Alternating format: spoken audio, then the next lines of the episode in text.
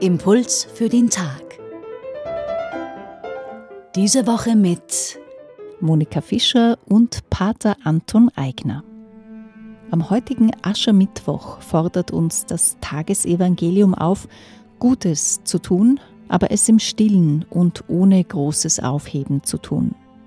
Also das Gegenteil von tue Gutes und rede darüber. Warum sollen wir uns so verhalten? Die Fastenzeit wird von vielen Menschen als eine Last empfunden, vielleicht sogar als eine unnötige Bürde, die uns im Kreislauf des Kirchenjahres auferlegt wird.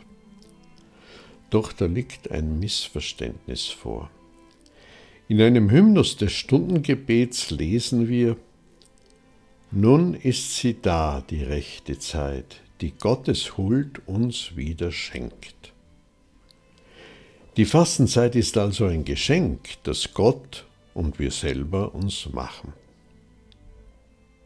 Ja, natürlich ein paar Kilo abnehmen, das würde mir sicher gut tun, werden nun vielleicht manche denken. Doch das ist ein zweites Missverständnis. Für das Abspecken gibt es ein reichhaltiges Angebot an Fastenkuren. Doch die liturgische Fastenzeit hat ein anderes Ziel – in dem schon genannten Hymnus lesen wir weiter.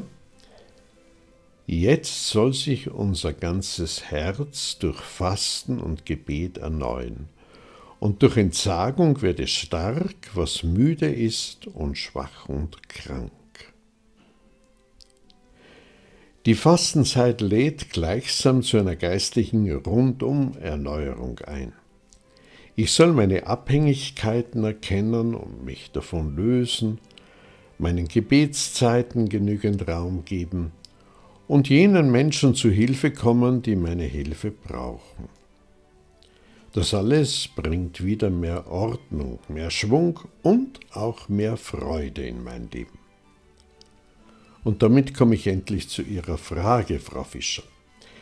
Es wäre doch völlig verkehrt, damit vor den Menschen auch noch zu prahlen. Gutes tun ist immer richtig, doch wer sich damit zur Schau stellt, zerstört die Wirkung für sich selbst.